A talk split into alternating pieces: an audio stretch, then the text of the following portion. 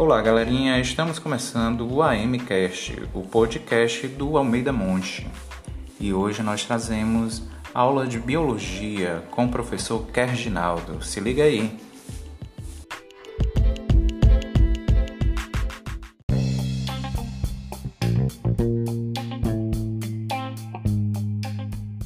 Boa noite, pessoal. Aqui é o professor Kerginaldo do primeiro I do turno da noite.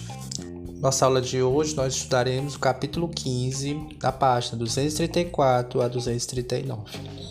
Para começar, nós vamos tentar entender, primeiramente, o que é o metabolismo energético. Metabolismo energético, como o capítulo 15 descreve, são os processos que a célula faz para a obtenção de energia. Então, neste capítulo, nós estudaremos a respiração celular aeróbica, a fermentação, a fotossíntese, que é exclusivo dos vegetais, e um processo né, muito simples chamado quimiossíntese. Para começar, nós começaremos tentando entender a importância desses mecanismos. Num primeiro momento, para que as células possam obter energia, é, esse procedimento só é possível graças aos nutrientes adquiridos na alimentação. Então, Durante o processo de captação de energia solar, né, por fotossíntese, essa energia é convertida de energia luminosa a energia química pelos vegetais por fotossíntese, que por sua vez podem ser transduzidos ao longo das cadeias alimentares. Então, a energia química, né, ela é transformada em diversas formas de energia dentro da célula. Lembrando que ela se origina a partir da energia solar, em última instância. Bom, como as células obtêm a energia do alimento? Existem, como já falei, alguns mecanismos. E aqui nós destacaremos dois, onde estudaremos né, ao longo de nossas aulas. São eles a fermentação e a respiração celular. A fotossíntese e a quimiossíntese estudaremos em outro momento. Então, a maioria dos organismos celulares, né, isso vale também para os vegetais, é, fazem o que nós chamamos de respiração celular aeróbia, pois é um processo que ocorre na presença do gás do oxigênio. Mas alguns organismos, na ausência do gás oxigênio, fazem o que nós chamamos de fermentação. Por isso, um processo anaeróbico, que não depende do oxigênio para acontecer. Bom, primeiramente, que diferenças podemos destacar entre a fermentação e a respiração? Bom, quanto à respiração celular, ele é um processo mais longo, é um processo mais bem elaborado e mais eficiente do ponto de vista energético, pois é, o processo começa sempre a partir de uma molécula nutriente que nós chamaremos de glicose. Como o oxigênio é o aceptor final dos elétrons, esta glicose é reduzida a dióxido de carbono em água e grande quantidade de energia química liberada. Diferente da respiração, a fermentação é um processo mais curto, por não conseguir extrair tanta energia quanto a respiração, uma vez que ocorre na ausência do gás oxigênio. Entretanto, nós temos vários processos de fermentação, onde estudaremos dois aqui. A fermentação alcoólica, onde a partir de uma molécula de glicose é produzido duas moléculas de álcool etílico, duas de gás carbônico e energia, e a fermentação láctica, que também, a partir de uma molécula de glicose, diferente da anterior, produz duas moléculas de ácido lático, não produz gás carbônico e energia. O que os dois processos têm em comum é a baixa liberação de energia em comparação à respiração celular aeróbica, a qual é bem mais eficiente, como já disse. Bom, mas como essa energia química, uma vez liberada a partir desses processos, é armazenada dentro da célula? Para armazenar energia química, existe uma molécula né, a qual serve como moeda de troca dentro da célula, chamada de ATP. ATP é uma, um anagrama que significa adenosina trifosfato. Na realidade, é uma molécula grande formada por três moléculas menores uma adenina, que é uma base nitrogenada púrica complexa com dois anéis de carbono e nitrogênio ligados a um açúcar chamado ribose, um açúcar de 5 carbonos, um açúcar pentose, um monossacarídeo, e este, por sua vez, ligado a três grupos fosfato, no caso aqui chamamos de fosfato inorgânico. Né?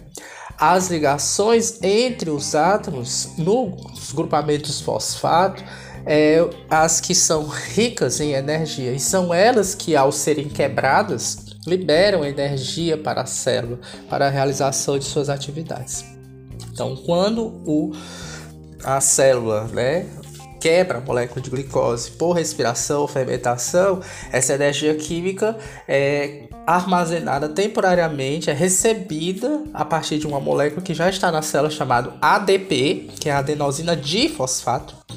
Daí, a ADP, na presença de um fosfato inorgânico livre e a energia derivada desses processos, ela é convertida em energia, tá, energia química transformando, juntando essas duas moléculas numa só, chamada de ATP.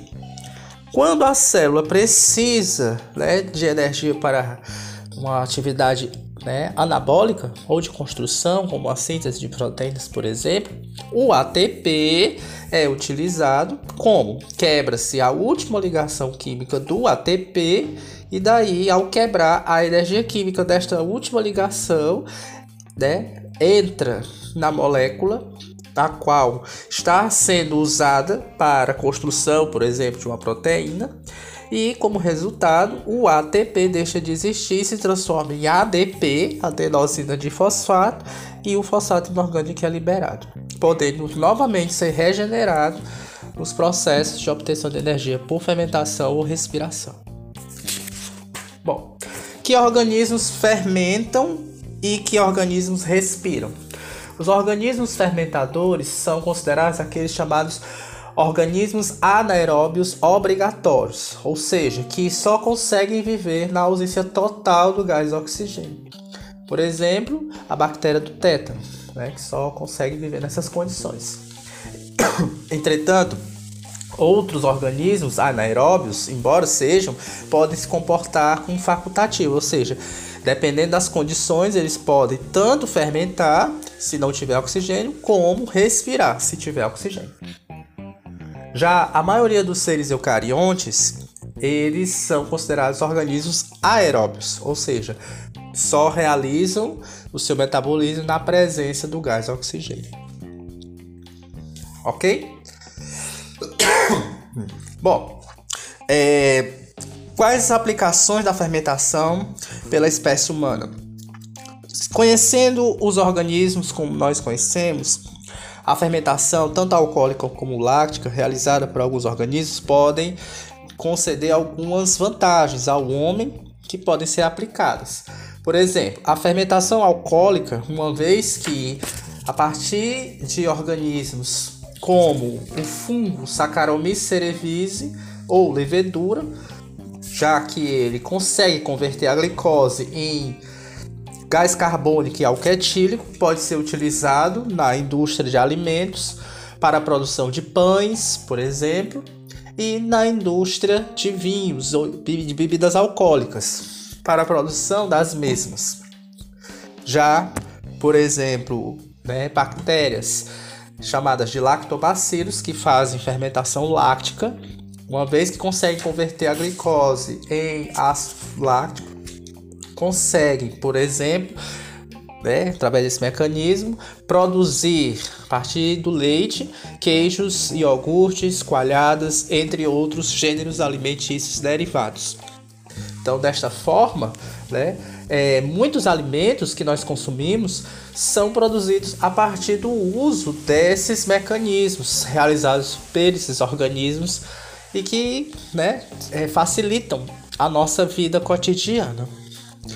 Bom, pessoal, então a gente fica por aqui. Né?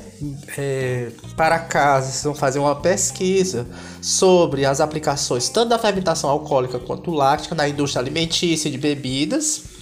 E até a próxima aula.